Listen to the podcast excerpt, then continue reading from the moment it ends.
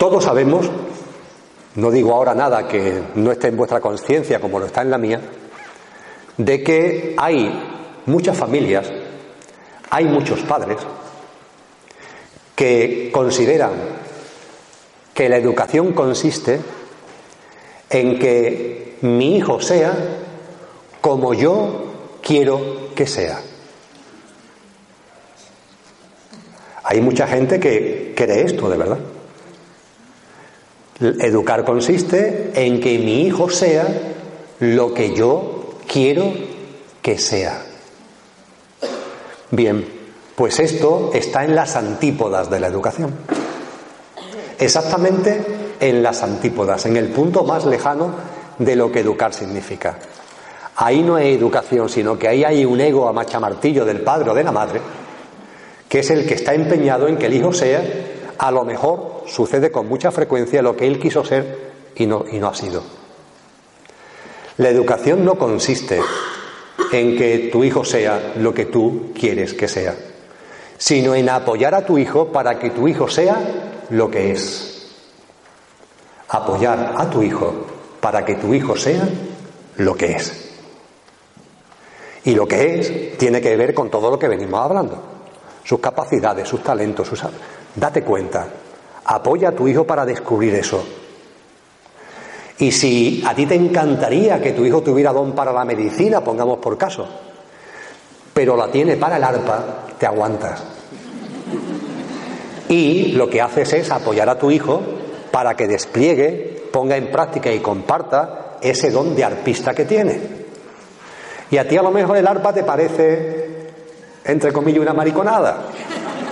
Pero si tu hijo tiene talento para eso, tiene talento para eso. Y tú como padre, la educación no es otra cosa que, insisto, apoyar, colaborar con tu hijo para que sea lo que es.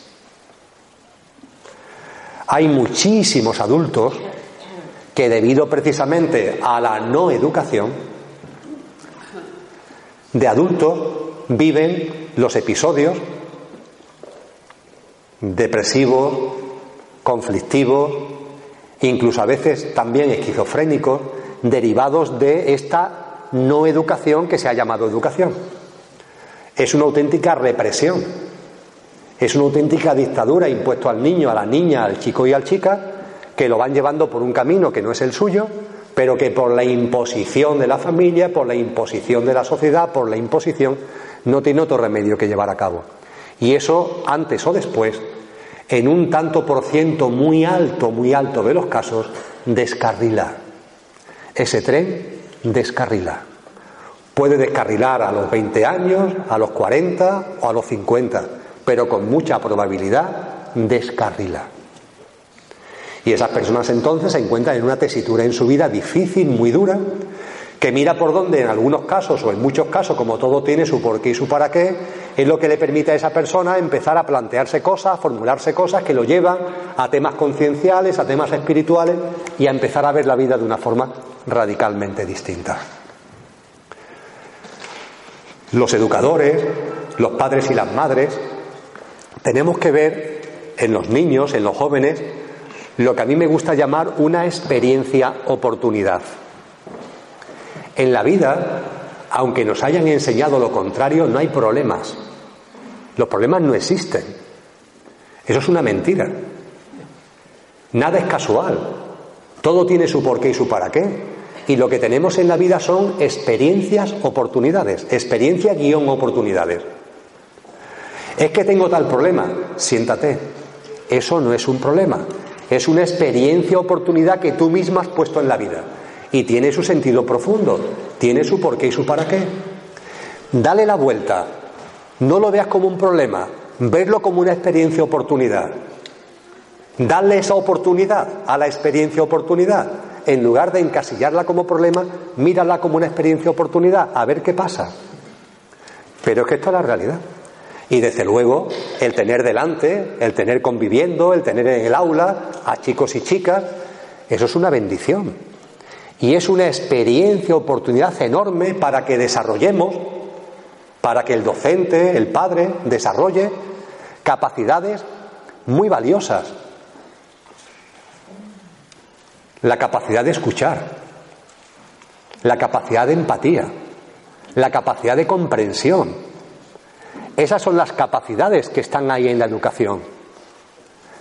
Tú como docente, tú como padre, como madre, como familiar, desarrolla ante ese niño, ante esa niña, ante ese joven, desarrolla tu capacidad de comprensión, tu capacidad de escucha, tu capacidad de empatía. Te la ha puesto la vida por delante para eso. Ese chico y esa chica está ahí actuando él con su presencia de maestro hacia ti para que tú desarrolles esas capacidades. Es una enorme experiencia, oportunidad. Y desde luego, desde la perspectiva de educación y sobre todo hablando en ámbitos familiares, vamos a dejar a lado los discursos. ¿Cuántos discursos hay en las familias? ¿Cuánto padre, cuánta madre que se cree que educar es hablar? Y hablan mucho, y realmente me remito a vuestra vida, a vuestra experiencia vital, lo que te dicen en casa, lo que te dicen, te entra por un oído y te sale por el otro. Yo recuerdo, mi padre la verdad es que no me rayaba mucho, entre comillas, pero recuerdo que alguna vez, y a mí lo que mi padre me decía, me entraba por un oído y me salía por otro. A lo mejor disimulaba para que no se enfadara, pero no estaba quedando nada en mí. Habrá pasado a vosotras y a vosotros, igual que me ha pasado a mí. El discurso, el rayar, no vale de nada. ¿Qué es lo que vale? El ejemplo. Eso es lo que vale. Yo ya que tengo unos añitos, me sorprendo a mí mismo en ocasiones, ante tesituras de la vida, ante circunstancias, lo que me parezco a mi padre y a mi madre. Un poco más a mi padre. Lo que me parezco a mi padre. Y cuando me doy cuenta de esto, me di cuenta de que lo mucho que educativamente tengo de mi padre no tiene nada que ver con lo que él me habló, me dejó de hablar, sino tiene que ver con cómo él vivía. Como él vivía. Él vivía de una determinada manera. Y eso a mí me ha educado en esa manera de vivir. Y yo lo veo contemplado en mi vida. La vida sencilla es la vida que yo aprendí de mi padre. Pero no porque mi padre me enseñara, me rayara, me, me diera discursos sobre la vida sencilla, que creo que no me dio ninguno en su vida, sobre la vida sencilla, sino porque él vivía sencillamente. Y esa pauta de vida yo la he hecho mía, a través del ejemplo de mis progenitores. No de sus palabras, sino de su ejemplo. Y esto hace que tenga mucha importancia tres cuestiones. Coherencia, respeto y amor Coherencia, respeto y amor. Coherencia. Un padre y una madre, sobre todo y fundamentalmente, tienen que ser coherentes. Esa es la clave de todo. Tienes que ser coherente. Que lo que sientas lo lleves a la práctica y que lo que digas lo hagas. De verdad, de nada vale hablar, hablar, hablar, cuando lo que hablas va por aquí y lo que es tu vida cotidiana va por allí. Eso en tu hijo no cala. Ya te puedes poner como te pongas. Ese conductor encarnado en un cuerpo pequeñito es una esponja. Facultades de intuición, de inspiración, que en la medida en que vamos creciendo, como nos van formateando, las vamos perdiendo, esos enanos la tienen a flor de piel, esos niños, esos adolescentes, a flor de piel. Y es que sin necesidad de nada se dan cuenta, no tienen que intelectualizarlo, se dan cuenta de que su papá le está diciendo A pero está haciendo B. Con lo cual lo que le está diciendo el papá no tiene ninguna validez, porque es que no la tiene para el papá, porque lo va a tener para mí como niño, como adolescente. La coherencia es clave. Y eso sitúa la educación ahora en el ámbito de educarte a ti mismo. El docente, el padre, la madre, tiene que educarse a sí mismo para ser coherente. Y la coherencia es verdad que no siempre es fácil. Hay que reconocer que no siempre es fácil. Que muchas veces lanzamos mensajes de cómo deberíamos comportarnos y puede ser que incluso interiormente sintamos que debiera ser así, pero después tú no lo haces. ¿Por qué? Pues porque hay miedo, porque hay autolimitaciones mentales, porque hay una, un encorsetamiento de tus circunstancias personales y familiares o laborales. Y todo eso hay que comprenderlo y tampoco se trata ahora de zamarrearse y darse latigazo, pero sí se trata de ir tomando conciencia. Y en esa toma de conciencia la coherencia es muy importante. Es lo primero que le digo cuando un padre o una madre me preguntan. Sé coherente, sé coherente. Lo segundo es el respeto. Tiene que ver con todo lo que vengo comentando. No pretendas que tu hijo sea lo que tú quieres que sea, sino que sea lo que es. Y respétalo, respétalo. Un enorme respeto. A ese conductor que te ha elegido a ti como progenitor, respétalo mucho. Permítele que desarrolle las experiencias para las que encarnó. Permítele que despliegue los dones y talentos que están ligados a esas experiencias. Apóyalo al respecto. Y ten el valor de meter en el corazón de tu hijo y de tu hija algo que sé que cuesta trabajo. A mí por lo menos me ha costado. Lo vi, lo percibí, pero no tengo ningún problema en confesarlo. Hubo un tiempo que tuve reticencias. ¿A qué me estoy refiriendo? Hay una película a la que hago mención en muchas charlas que eh, cuando se estrenó en España no se le cambió el título. Aquí no sé por qué se tiene la manía de cambiar el título de las películas. Después un follón, cuando viajas, tú quieres hablar de una película y la película que tú tienes un título, la gente tiene otro título distinto. Aquí hay un lío con el cambio de los títulos, como con el cambio de la hora. Bueno, la película se llama Braveheart, Corazón Bravo, Corazón Salvaje. Y es una película que narra la vida de, en, la Edad Media, de un personaje que quiso liberar a Escocia del dominio inglés. Ese personaje, su nombre histórico es William Wallace. Y la película está protagonizada por Mel Gibson. La película es espectacular.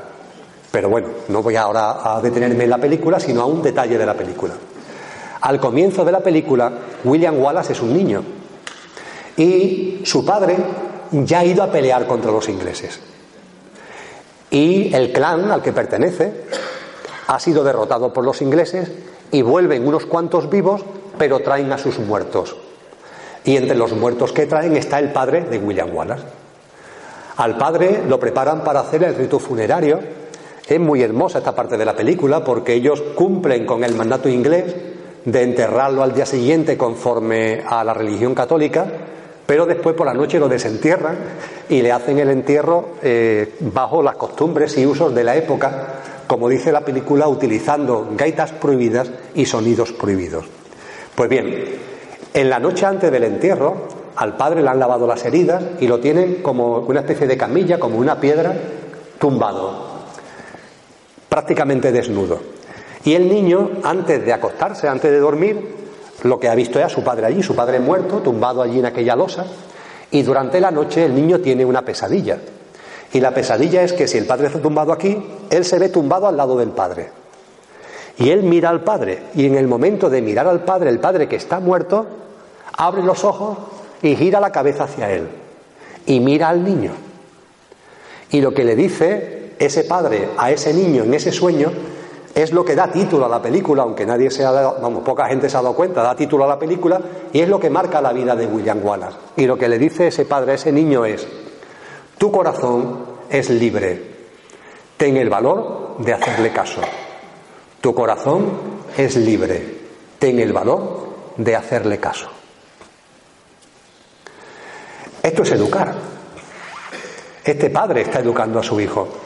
Tu corazón es libre tenga el valor de hacerle caso. Pero yo cuando lo vi, lo decía antes y lo vuelvo a decir ahora, no tengo ningún problema en confesarlo, tuve mis reticencias. Yo tengo tres hijos que ya son mayores, pero cuando yo esto lo percibí no eran tan mayores. A Paula, a Andrés, a Emilio, yo le voy a decir a cada uno de ellos, tu corazón es libre, tenga el valor de hacerle caso. ¿No será asumir demasiado riesgo? ¿No será impulsarlo de un modo que a lo mejor dentro de un tiempo me estoy arrepintiendo por completo? Finalmente lo hice.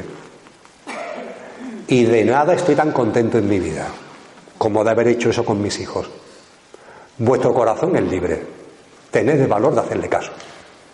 Lo que sintáis, pa'lante. Diga lo que diga yo, diga lo que diga tu madre, diga lo que diga la sociedad, pa'lante. Y vas a contar siempre conmigo. Independientemente de lo que tú creas que me puede parecer, vas a contar siempre conmigo. Y esta, coherencia y este respeto nos lleva por fin al amor. Esto es el amor. No amar a tu hijo cuando hace lo que tú quieres. No, eso no es amor. Eso no tiene ni nombre. amor es otra cosa. Amor es amar a tu hijo porque es como es. Y porque tiene el valor de hacer lo que su corazón le está diciendo. Eso sí que es amor. Y decirle a tu hijo, oye, y cuentas con mi apoyo incondicional. Si quieres ser arpista, sé arpista. Si quieres ser trotamundo, sé trotamundo. Lo que tú sientas, hazlo. No te equivoques de camino. No te metas por unos derroteros que te descarrile a los 50 años. Vive, vive, en coherencia con lo que sientes.